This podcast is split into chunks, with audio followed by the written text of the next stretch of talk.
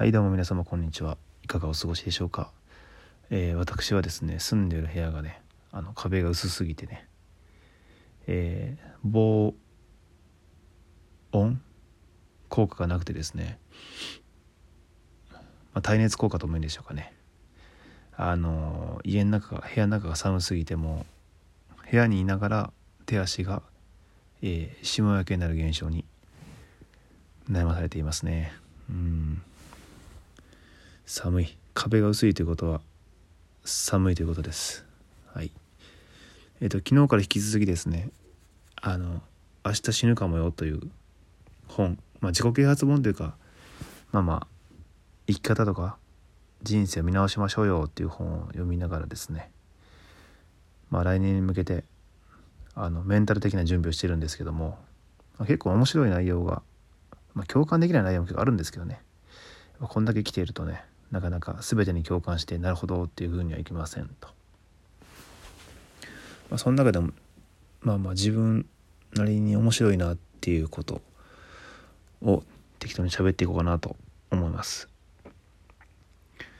いや結構ねあのこの本に出会う前でもいろんな本を読んでるんでまあ自分の中でもねやっとこう自分の考えというか生きる筋というかそういうのがね出来上がってきてるんでなかなかね2年前の僕だったら多分全てにこう感動してというか全てがすげえすげえってあったんですけど最近ねそういうのもできてきたんでねなかなか共感できない部分もありますって2回目ですね。すいません。えー、まあまあ本の中タイトルにもあるように結構ね死を意識して今を大切にしなさいっていう感じなんですよね。で質問も結構あってまあその中に今死ぬ前に後悔することは何ですか？みたいな。今すぐ死ぬならば明日死ぬとしたら後悔することは何ですか？っていう質問があって、まあ、昨日書いたんですけど読み返してるとね あの自分の書いた内容がしょぼすぎる。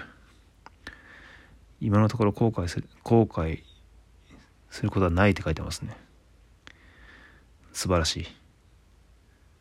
でどんな制限を自分でかけていますか？例えば自分の可能性をまあまあ感じさせなくする。どうせ私はダメだとかなんか自信がないとか過去にトラウマがあってどうこうとか。どういうことが自分に制限をかけていると思いますか？という内容に関して関しても答えとして、えー、今のところないって書いてますね。すごいね。この謎の自信は。でも実際結構ないんですよねこれに関しては。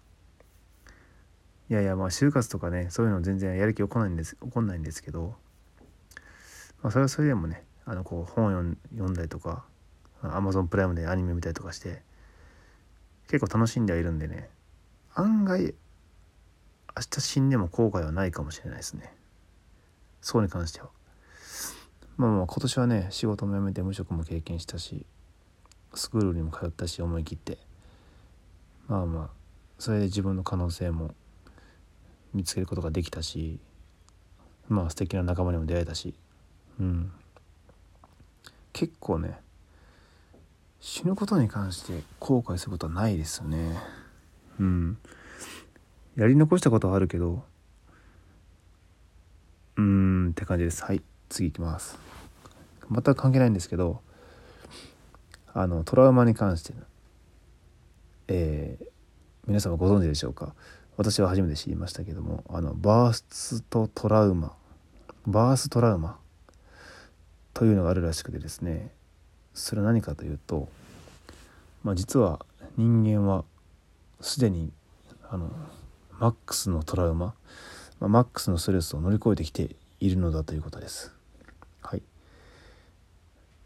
だからそれに比べたらね日常のストレスまあまあ人間関係だったりとか職場の上司が嫌だったりとか、まあ、同じですね 人間関係ですねとかまあさまざまな起こり得るストレスはそのそれに比べたらもうすでにねみんなが絶対減って絶対経験してるわけではないですね。うん、まあほぼ経験していることに比べたら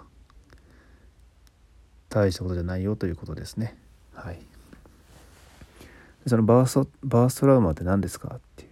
バーストトラウマ。っていうのは参道を生まれた時に参道を通る時にですね赤ちゃんの体にかかる圧力っていうのが約1.5トンあるらしいです。これやべえですね。そんなかかる？1.5トンですって。まあ全身にかかるねと思うんですけど狭い参道を通るっていうことで。まあ確かに頭蓋骨ね。柔らかい頭蓋骨ではありますが変形するぐらいのね圧力かかってるんですごいんでしょうね。めちゃくちゃ苦しい、まあ、それがマックスですよと。でまあまあ勝手にですが1.5トンでね実感が分かんな分かんなということで試しにちょっとねあの重さで例えてみました。探してみました。ちょっとググってみてね。例えば動物だったらばキリンですね。生体のキリン。大人のキリンぐらいの重さがあります。が1.5トン。ガウルっていうねインドに住む牛の重さが1.5トン。ドラム缶ですね。あのでかいドラム缶。ドラム缶プロスドラム缶に水を満タン入れてあれを7つ分ぐらい。本当かなこれ。と思ったんですけどあれ満タンで200キロぐらいらしいんで。7本分。そんえ？まあ圧死しますよね普通に。死んじゃうと思うんですけど。うんらしいですね。あとまあ人ならば男女平均の体重で行くなら25人分ぐらいの重さ。まあ言っても1点にかかるわけじゃないので、まあ、1.5トンの圧力ということでそういう、ね、全体からそういうぐらいの圧がかかってますよということですごいですね。これ初めて知りましたね。本の内容とあんま関係ないんですけどちょっと覚えとこうと思ってこれは。うんあとね死ぬ前にやりたいことリスト。10これ結構よく出てきますよねこういうのって。死ぬ前にやりたいことリストを書こうみたいなね。えー、足早に紹介しますが僕が今書いたのがこうエベレストに登る。いや高い山を制覇すると書いてますね。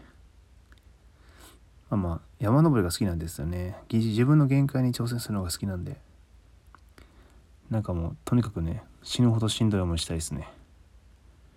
はい。その先にね感動が待ってるんですよね。富士山でもそうやったな。死にかけてね一回。ただめちゃくちゃ感動しましたしね。あと2番目世界中の海に潜る。